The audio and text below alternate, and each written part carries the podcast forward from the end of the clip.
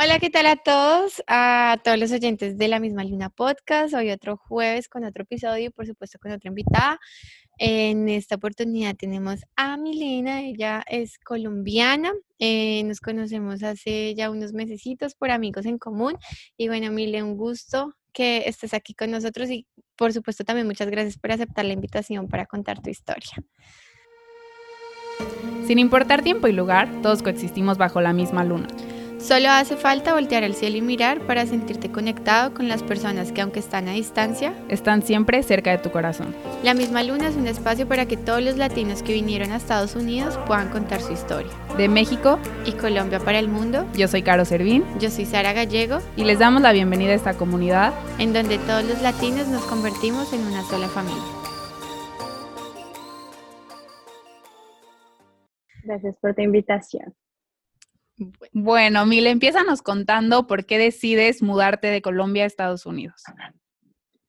Bueno, ah, principalmente era una idea de venir a intercambio cultural. No pensaba mudarme definitivamente a Estados Unidos. Quería tomarme un año después de mi universidad, de haber trabajado en Colombia como en mi área, y quiero ir a viajar porque sentía que una vez empezabas tu vida profesional, la gente se queda en el trabajo, trabajo, trabajo, y el sueño es viajar, pero tienes dos semanas al año y ya no lo puedes hacer más de dos semanas al año. Entonces, quería tomar un año para viajar, por eso decidí venir para acá. Vienes, además vienes como oper, ¿no? Como niñera. cuéntanos un poquito de esa experiencia. Cuando estaba buscando las opciones para venir, me pareció súper interesante porque no solo implicaba que tenías que gastar dinero, sino que también ibas a venir, ibas a tener la capacidad de trabajar, recibir dinero, iba a poder tener flexibilidad para viajar. Entonces decidí empezar a buscar sobre el tema, eh, revisar qué agencias estaban como avaladas por de acá en Estados Unidos, porque hay muchas que son scam también. Em, hice esa investigación, decidí aplicar, pero pues la experiencia de es muy diferente para todo el mundo. A mí me fue muy bien, pero porque yo tenía reglas desde el principio sobre lo que, quería venir a hacer acá. Entonces decidí venir, no quería estar con una familia que tuviese más de un niño, eh, como para poner un poquito en contexto, venir de pues, tú vienes acá, vives con una familia de este país y trabajas cuidándole a, los niños, a la familia. El pago es el mismo, no importa si tú cuidas siete niños o si tú cuidas uno.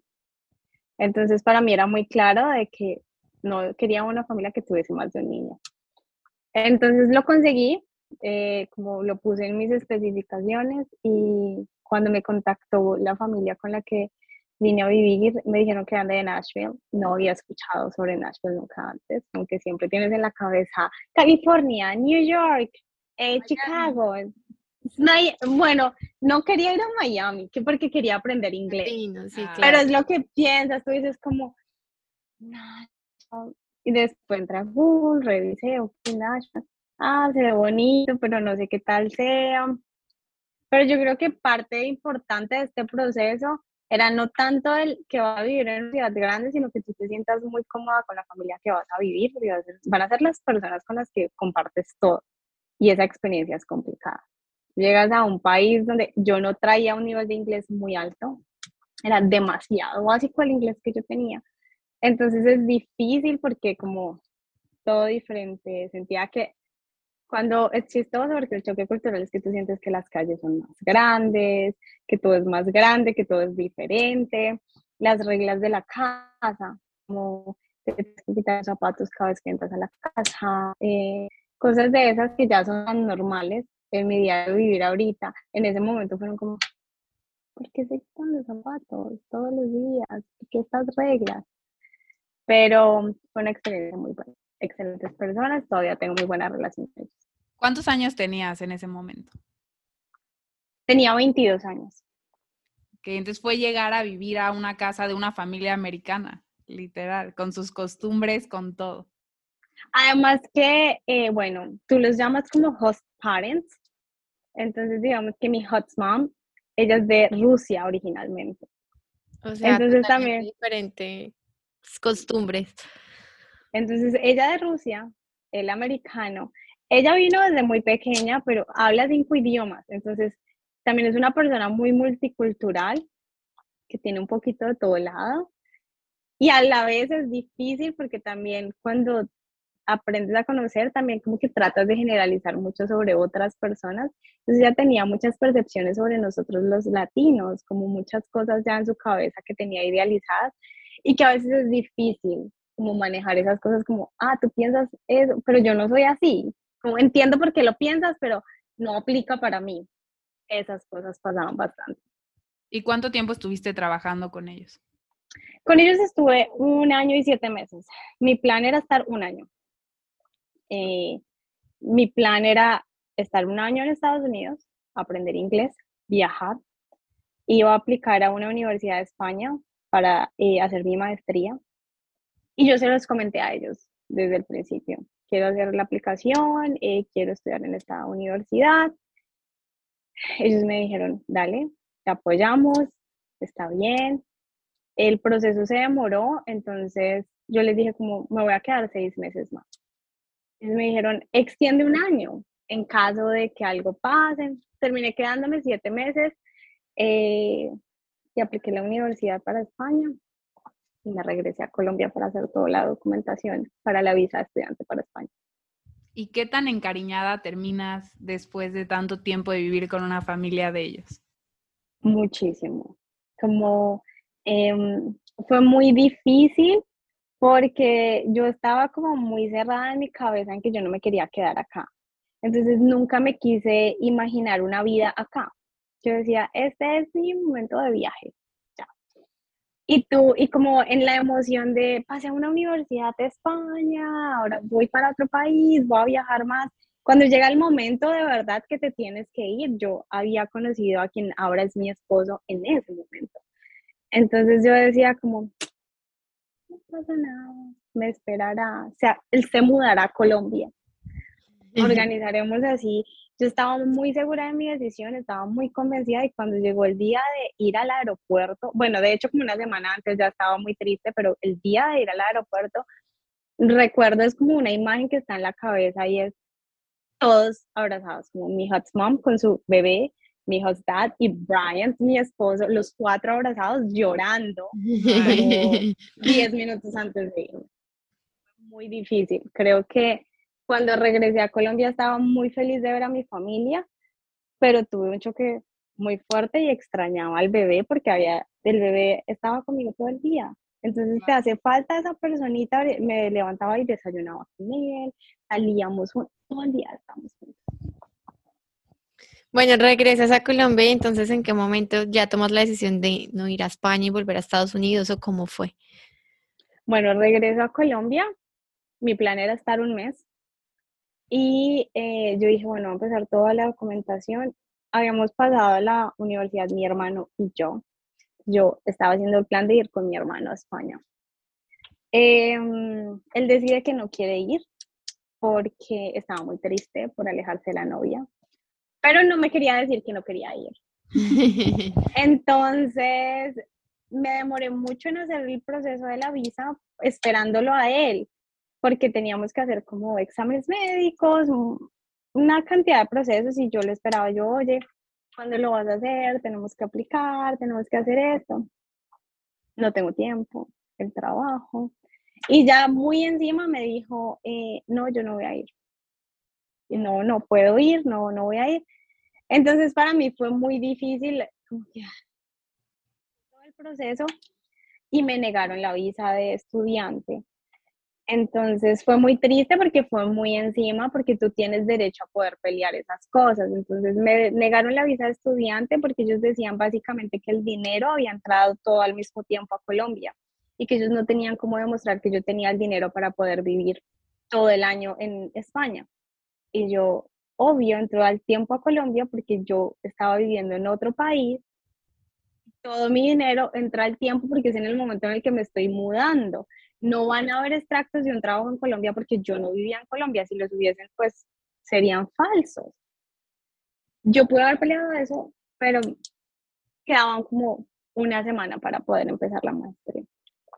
Entonces fue como muy difícil porque no solo es el choque cultural que tienes cuando una vez ya regresas a tu país nuevamente después de tanto tiempo, sino también era que no era mi plan quedarme ahí, sino irme a otro país y ahí sí volver. Entonces quedé en el aire, no sabía qué hacer, pero mi intención tampoco nunca fue regresarme para Estados Unidos. Yo dije, mm, no quiero hacer maestría en Colombia porque la educación es costosa y tristemente ya cuando yo vine acá me di cuenta que es difícil que te acepten tus títulos de tu título de Colombia acá. Entonces yo dije, quiero hacer una, una maestría afuera porque eh, en Colombia reciben muy bien todo lo que es de afuera y lastimosamente no tanto lo de nosotros, que es muy bueno. Entonces yo dije, quiero hacer una maestría afuera, pero si no es en España, voy a tener que perfeccionar mi inglés. Voy a tener que estudiar inglés, hacer un curso de inglés académico y aplicar a una universidad para hacer maestría en inglés. Entonces pensé en mudarme para eh, Canadá o Australia. Entonces yo dije, bueno, eh, pues el dinero que tenía destinado para España, nos vamos para em, una agencia de estudios y preguntamos cuál es la mejor opción, para dónde me voy a ir. Porque sí, fue muy difícil y ya no me quería quedar en Colombia, como con todo el momento emocional de que me negaran la visa, no quería quedar en Colombia. Y había terminado con Brian. Entonces, como él me dijo, no acepto una relación a distancia, es muy difícil. Y yo, ¿para qué me voy a Estados Unidos? No tengo la necesidad, voy a otro lado. Y fui a la agencia y hice toda la cotización para Australia y para Canadá. Pero mis papás empezaron como, no, Australia no, porque pues ya no vas a poder venir tan seguido, es un poco más complicado, es más lejos, mira las oportunidades para ir a Canadá. La familia con la que yo vivía acá me dijeron como, pues regresa, también puedes estudiar inglés acá. Y yo decía como, no, yo quiero ir a Canadá. Porque pues Canadá es más económico en maestrías que Estados Unidos. ¿Para qué me voy a a Estados Unidos si es tan costoso? Como es ilógico, no hice la cotización para Canadá y cuando hicimos la cotización y ya fui a la reunión con una de las asesoras, ella me dijo, ok, cuenta, ¿por qué quieres ir? Le conté mi historia. Me dijo, nosotros tenemos una sede en Nashville. ¿Por qué no aplicas para allá? El destino. sí. Y yo, yo le dije, mira, te voy a ser muy sincera y es, me acabaron de negar una visa. Muchas veces es mucho más complicado tener una visa americana. Entonces, yo no quiero tener que pasar por el proceso nuevamente de que me nieguen una visa, porque ya fue triste, ya fue frustrante con este, con este problema de, de España. Entonces ella me dijo, pero tú hiciste las cosas bien. Tú fuiste allá, eh, tú te fuiste antes, te regresaste antes de tiempo. No hay razón por la que te vayan a decir que no, no tengas ese miedo, porque es el miedo que muchos tenemos y, y es entendible porque sabemos por qué existe el miedo pero inténtalo. Entonces dije, bueno, lo voy a intentar. Eh, ya conozco, ya tengo, tenía pues a mi hot family. Yo dije como tener soporte y no llegar solito a un lugar va a ser más fácil. Entonces hice todo el proceso, pero estaba lo más escéptico del mundo. Buscar trabajo acá en Colombia, voy a organizarme, ya lo voy a aceptar. Seguramente me van a negar la visa, eso no va a pasar. Em, hice todo el proceso y de hecho la entrevista fue mucho más fácil que la intercambio. Me aprobaron la visa, todo súper rápido, fue, la cita fue súper rápido, la aceptación en la universidad acá fue súper rápida, todo fue muy rápido y no me lo esperaba. Sí, eso no es común.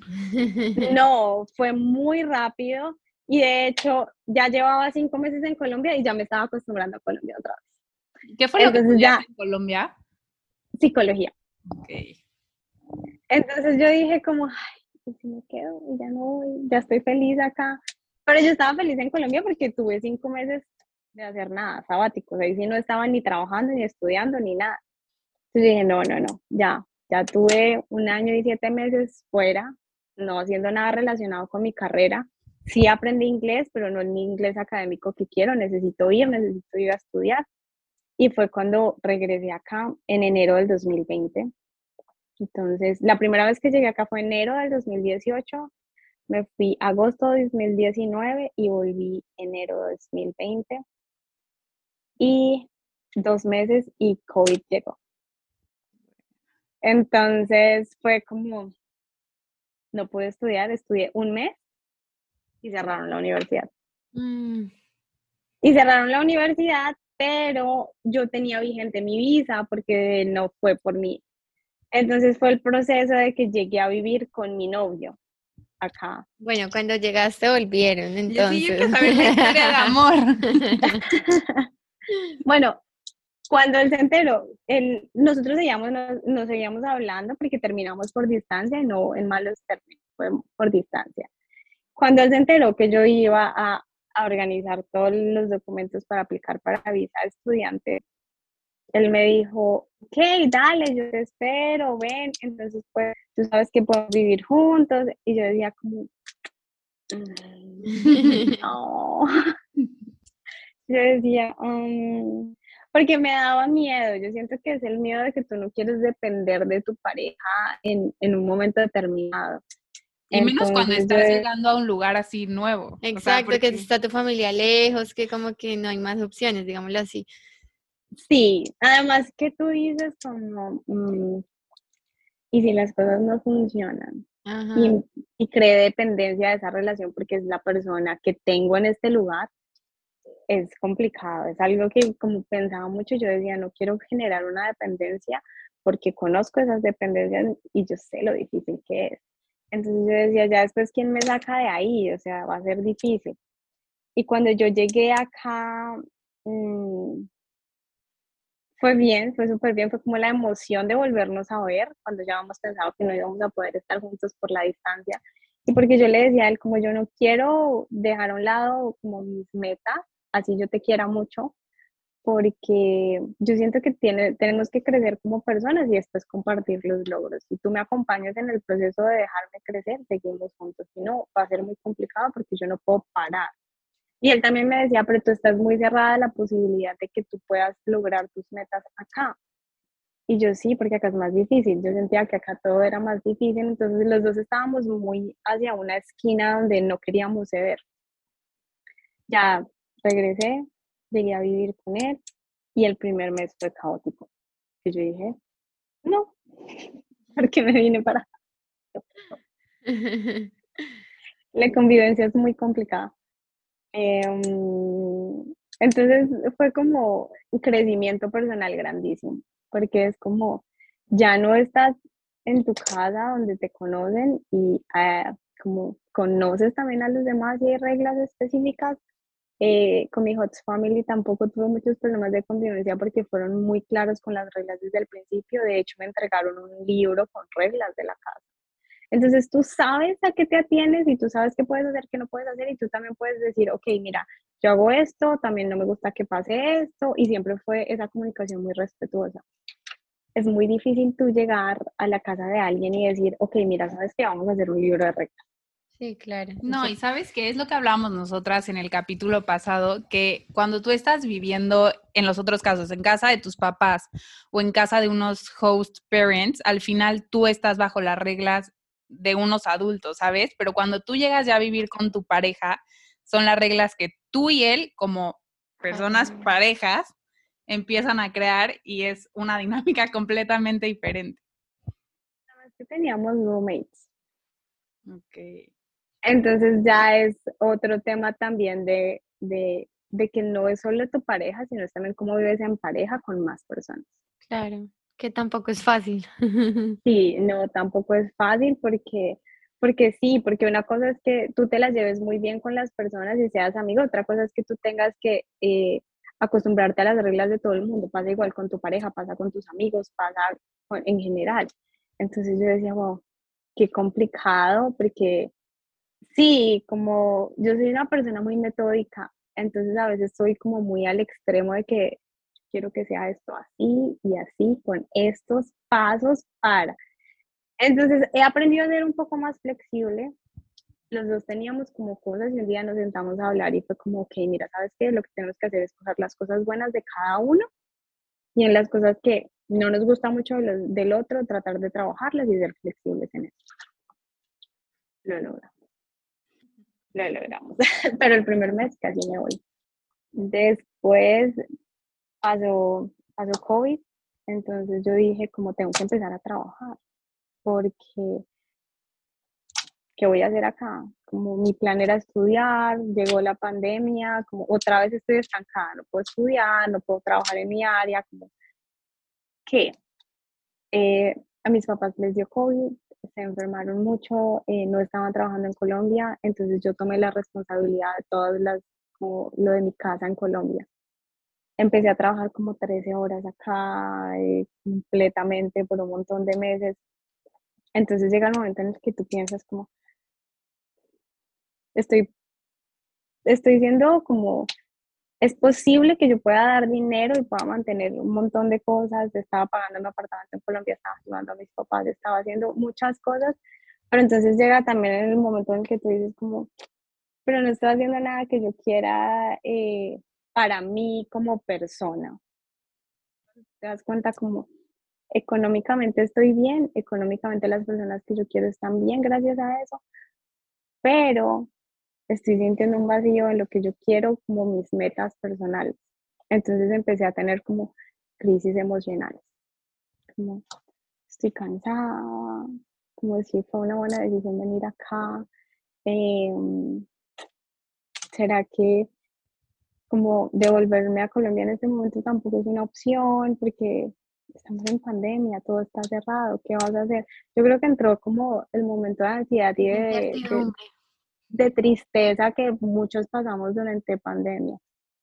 Em, pero mi ex hotmom, ella era doctora, entonces ella me recomendó como con todos sus amigos y yo trabajaba para doctores, entonces tuve muchísimo trabajo en pandemia.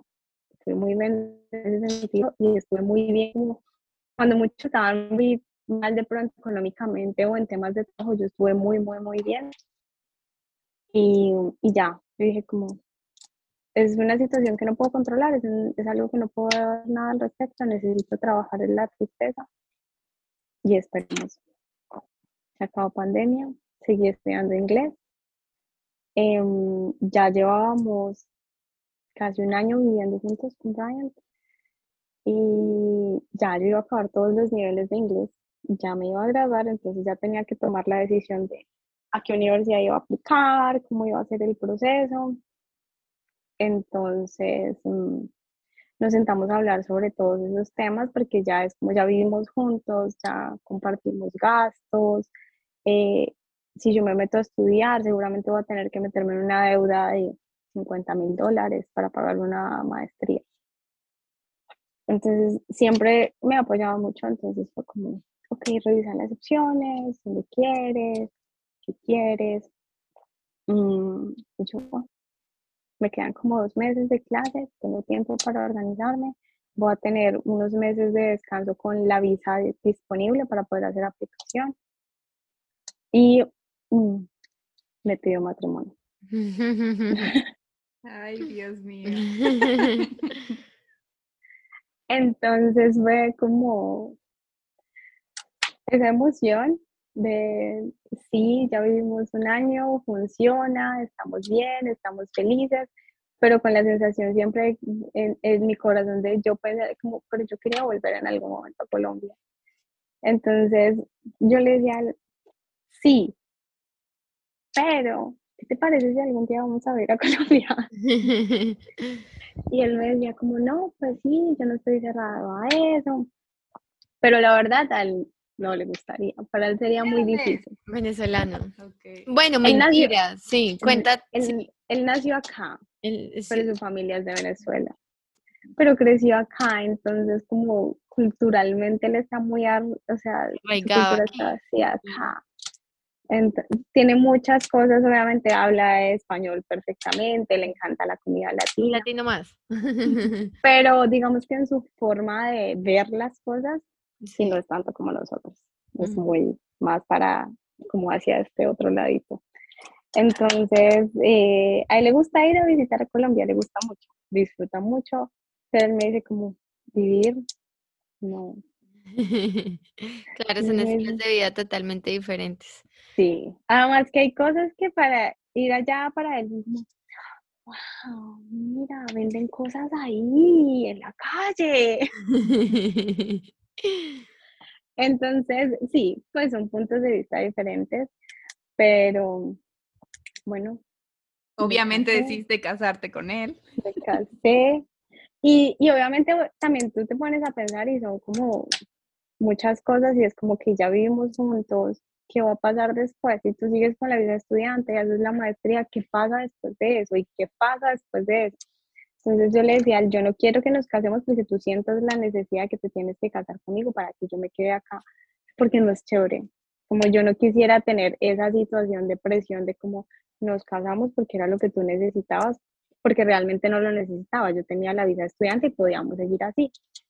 Y él me dijo, como yo tampoco quiero que tú sientas que yo te estoy pidiendo matrimonio por esa razón, porque yo me quiero casar contigo. Entonces él me decía, como yo ya siento que yo ya estoy en la edad, de que ya estamos viviendo juntos, porque él todo el tiempo tiene como el complejo de que ya está viejo.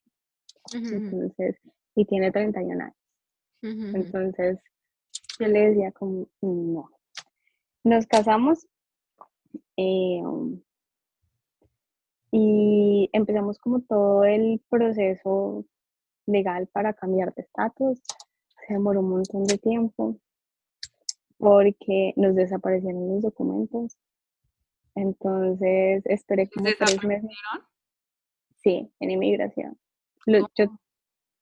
perdieron, perdieron el paquete con mis documentos dentro.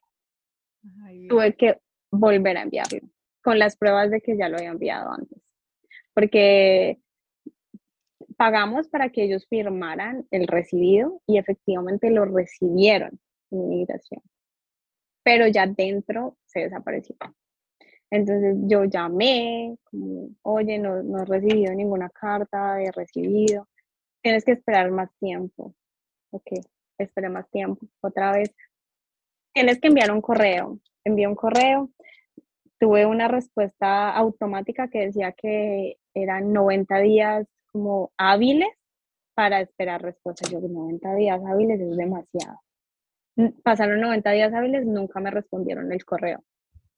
Volví a llamar. Oye, mira, o sea, ya llamé, ya, tienes que enviar un correo. Yo no, ya envié el correo, nunca tuve respuesta del correo. Vamos por casi seis meses desde que yo mandé eh, mis documentos. Ok, dame tu información. Le di mi información. No tenemos ningún proceso con tu nombre. No, los No, me muero. Y yo, pero yo tengo la prueba que ustedes lo recibieron. Yo tengo el recibo. Bueno, pues em, te vamos a, dar la opción de que escribas una carta, eh, manda la copia de los correos que enviaste, las llamadas, los registros, porque después de que haces la llamada te llega un correo también como automático de llamadas con ellos. Y escribe una carta contando lo que pasó y ya. No, es una locura. Con inmigración hay que practicar la paciencia. La paciencia, sí. Sí, porque finalmente em, es frustrante porque pasó como pandemia, puedo estudiar inglés, pero entonces después decidimos, como es mucho más económico estudiar si ya eres residente en lugar de estudiar con visa estudiante, es como que a veces en muchas universidades se duplica el precio cuando eres visa estudiante. Entonces yo dije, no, pues voy a esperar eh, seis meses de que UCIS no tuvo respuesta, envié los documentos el año pasado en junio por segunda vez, eh, los aceptaron. Eh, y en noviembre del año pasado mi papá le dio un ataque al corazón. Y ya llevaba dos años en los que yo no podía salir de acá y yo dije como, no me interesa el proceso, no me interesa si no puedo volver a entrar, es como, es mi familia y como ya he tenido mucho estrés por procesos migratorios, ya no más. Como, no es justo tampoco llegar a este punto. Ryan me tranquilizó. Me dijo, llamemos, contemos el caso, a ver qué nos pueden decir. Me dieron un permiso de viaje de emergencia, pude ir a Colombia, estuve con mi familia, mi papi ya salió de todos los problemas médicos y mientras estaba allá, em, regresé a Nashville. Eh, eh, me llegó el, el, permiso de trabajo a Nashville. Regresé y dije, voy a buscar trabajo, vamos a ver cómo es la cosa. Y Brian tenía la razón. Conseguí trabajo muy rápido, no es tan complicado. Estoy trabajando en una clínica dando terapia conductual a niños con autismo. Estoy trabajando desde febrero y esta semana empecé mi maestría y la clínica va a pagar por la maestría.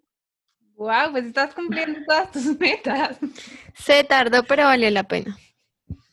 Entonces es como lo que tú dijiste en, en, en algún momento, como el destino tenía que llevarme. Sí, era un proceso. Entonces, sí, como estuve muy frustrada mucho tiempo por no poder hacer las cosas y cuando ya ahorita tengo la, como pude hacerlo, pude conseguir trabajo, fue como el trabajo que estaba buscando. Eh, la maestría no va a ser tan larga, eh, va a ser de un año y medio y pues es, van a pagar, que es buenísimo además. ¿En qué te vas a especializar? Bueno, ¿qué es la maestría? Es eh, una maestría en ciencias en análisis conductual aplicado. Entonces, como lo que yo hago con los niños es terapia conductual, entonces, digamos, una vez me gradúe, tengo que sacar una licencia y pasaría a ser como supervisora de los terapeutas y a crear el plan terapéutico para cada niño. Es más o menos. Cuéntanos un poquito, Mile, de la, pues, esa experiencia que estás teniendo profesionalmente con los niños, además con autismo, que pues me imagino tiene su, su tema ahí. Bueno, eh, trabajé cuidando niños mucho tiempo antes de, entonces me sirvió muchísimo esa experiencia, pero es completamente diferente un niño neurotípico a un niño diagnosticado. Entonces, em, te llena de mucho amor. Es un trabajo donde necesitas vocación porque recibes golpes, rasguños, mordiscos, tenemos que trabajar con comportamientos agresivos todos los días. Eh, obviamente tenemos que trabajar todo el tema que es dignidad del paciente. Nunca los puedes apretar, nunca los puedes bloquear. Eh, tienes que respetarlos. Si no te están golpeando porque lo quieran hacer con esa intención es porque no tienen cómo comunicarse. La mayoría de nuestros niños en la clínica no hablan, no tienen comunicación verbal. Entonces, puede ser un poquito retador, pero también te sientes muy bien cuando ves los cambios en los niños. Em, yo creo que lo más difícil del trabajo ha sido que es la primera vez que tengo que hablar 100% en inglés y en un área tan profesional. Porque con mi Hot Family, como mi Hot Mom ya hablaba español. Era uno de los idiomas que hablaba. Acá en la casa con Brian hablamos español. Por primera vez tengo que hacerlo y tengo que hacerlo en un área muy profesional, entonces yo siento que es los comentarios, como, mm, tu acento es chistoso, eh, como, wow, pero dices esta palabra como muy fuerte, es como, sí, es mi segundo idioma, pasa, es muy difícil que te quites el acento, pero eh, yo siento que es bien, yo creo que eh, para la compañía que estoy trabajando han sido muy, muy bien, Mm, hubo un caso de un terapeuta que entró y me dijo, ah, yo le hablaba, tenía que hacer como una sesión de sombra conmigo, estar detrás mío mientras yo hacía la terapia con el niño y yo le iba explicando qué iba haciendo y por qué lo iba haciendo. Yo le hablaba y me ignoraba, como completamente. Le hablaba al niño, me ignoraba. Ok, entonces, en un momento estuvimos solos porque normalmente en la clínica estamos rodeados de otros terapeutas y niños, pero queremos hacer la terapia en un ambiente que sea lo más natural posible para que los niños puedan generalizar esos comportamientos. Espero que no hubiese más gente alrededor y me dices que yo no tolero la gente que tiene acento del español. Y yo, mmm. yo le dije, ¿tú hablas otro idioma? Y me dijo, no. Ese es nuestro mecanismo de defensa. ¿Para qué? Me dijo, ¿para qué?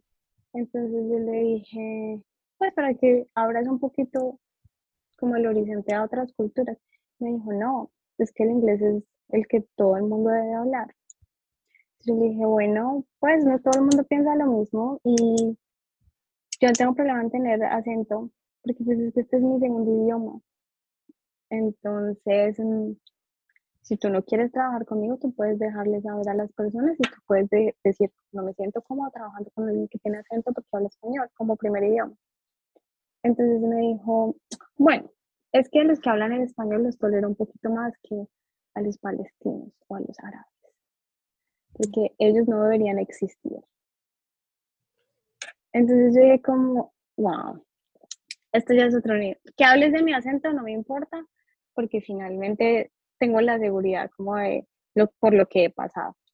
Pero yo decía, nosotros tenemos niños en la clínica de muchísimas partes. Mm. Tenemos muchísimos niños hispanos. Yo también doy terapia en español. Entonces yo decía, tenemos niños árabes. Imagínate donde una persona de esos le haga un comentario de eso a una familia.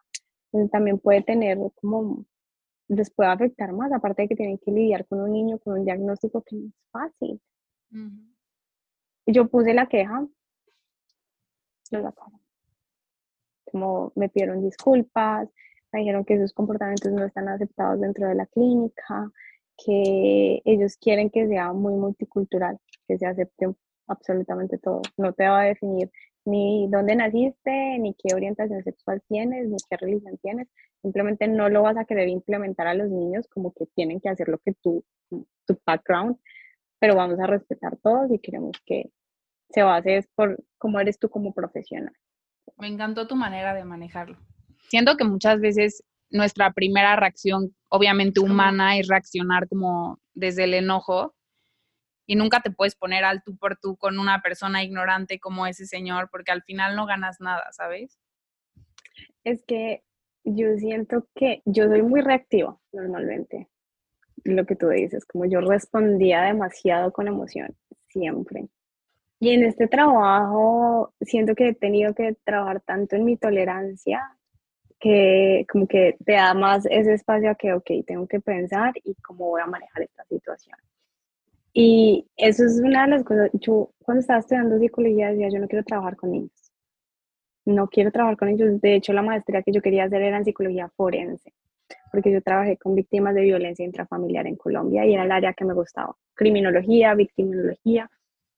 Y es, un, es como un campo difícil, pero a mí me parece más difícil trabajar con niños, porque a mí me encantan los niños. Yo decía, si yo tengo que trabajar con niños desde psicología porque los niños tienen un problema y es muy triste. Entonces tener que tú ver eso día a día es muy triste. Pero una vez llegué acá y empecé a trabajar con niños, la crianza es completamente diferente. Entonces también estás hecho que fuertísimo de cómo es la crianza en tu país y cómo tú consideras que es correcto que críen a los niños y cómo lo hacen acá. Aunque es difícil de generalizar, no todos los papás hacen lo mismo acá, igual que en Colombia, sí tenemos patrones culturales marcados. Diferentes, claro. Entonces yo decía, mm, no sé si yo quiero trabajar con niños porque me gustan mucho, pero en esta área y trabajé con una familia que tenía un niño con autismo y yo decía, qué interesante, qué interesante porque no es un trastorno que tú puedes definir tan fácil como otros trastornos. Y aparte también, no sé si llevas también como la parte de la psicología de la familia, porque me imagino que tener a un niño con una capacidad diferente, pues la familia también tiene que aprender a cómo manejar la situación y cómo llevar como su crianza, ¿no? hay entrenamiento para los papás también. Pero pues lastimosamente lo que vemos mucho es que mm, normalmente son mamás solteras. Pasa. Entonces es muy triste porque cuando em, hay un diagnóstico con uno de los hijos, normalmente hay un altísimo número de divorcios en las familias. Entonces es muy triste porque también es muy difícil decirle a una mamá, está solita, que tiene que trabajar, que tiene que responder por un montón de cosas y que aparte tiene que trabajar con un niño que de pronto se está golpeando. No todos se golpean, pero hay muchos que tienen ese comportamiento y como son tan sensibles a luces, colores, sonidos, si hay algo en el ambiente que les molestan, pueden empezar a golpearse. Se pueden sacar sangre, se pueden morder, se pueden jalar el cabello. Y es tú como mamá estás solita, no tienes una red de apoyo muchas veces, porque acá normalmente no tienen la familia cerca, como digamos a veces en nuestros países, como vivimos más cerquita de nuestra familia. Y, y decirles también como, tienes que cambiar esto, no puedes hacer esto.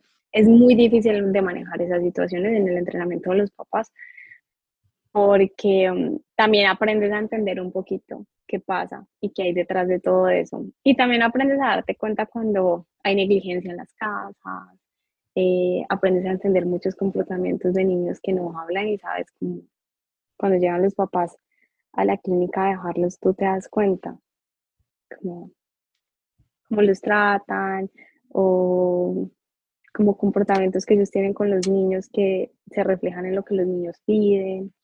Eh, hemos tenido casos de, de familias que llegan eh, con el carro con un olor muy fuerte a marihuana a dejar los niños.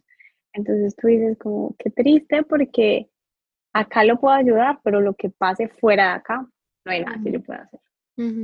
Entonces hay que aprender a manejar esas cosas, entonces hay que aprender a manejar también todas esas emociones dentro del trabajo porque hay días en los que yo no quiero ver a nadie, yo no quiero que nadie se me acerque a hablarme, porque son días difíciles, pero entonces también es como, no, tienes que empujarte a manejar esas emociones y se trata de un trabajo de comunicación constante con los otros terapeutas. Los niños normalmente tienen dos o tres, porque necesitan generalizar comportamientos, se apegan mucho a las personas, son mucho de costumbres, son muy estructurados.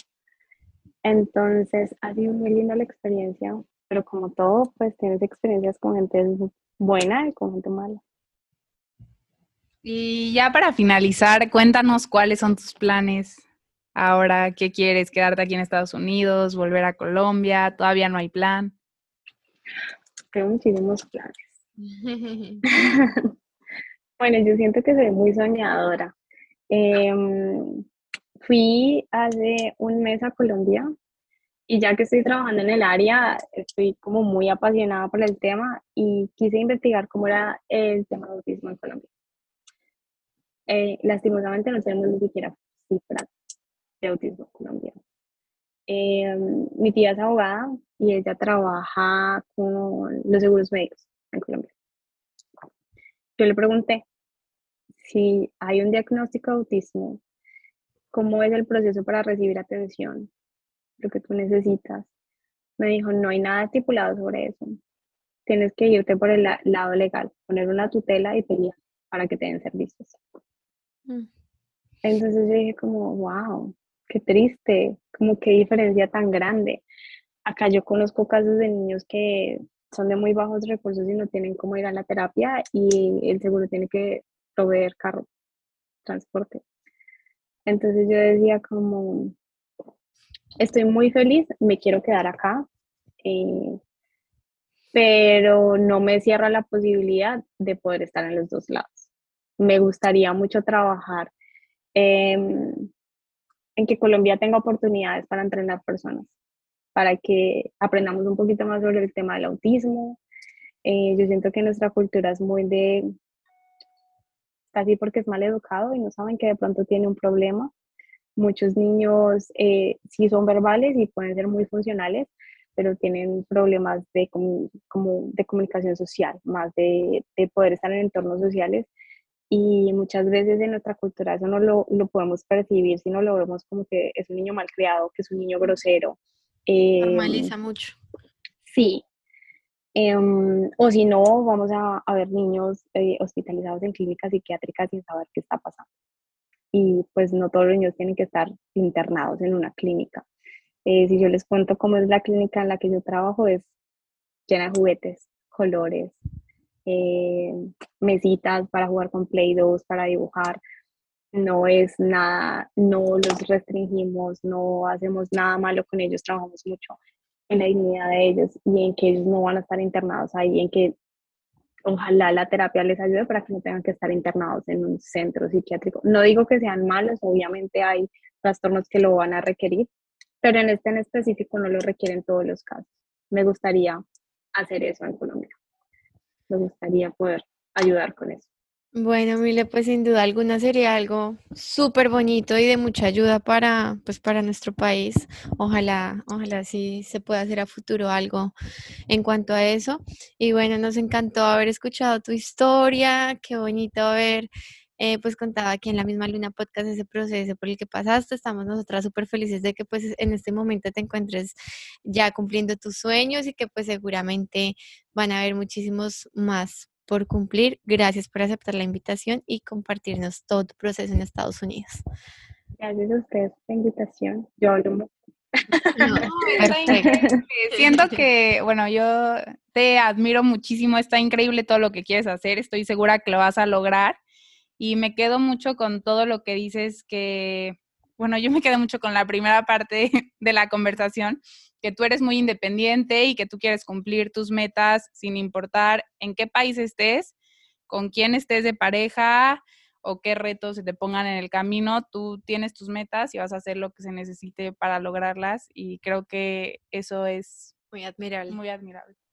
Muchísimas gracias. Sí, espero poder seguir cumpliéndolas. Gracias por la invitación y seguimos en contacto.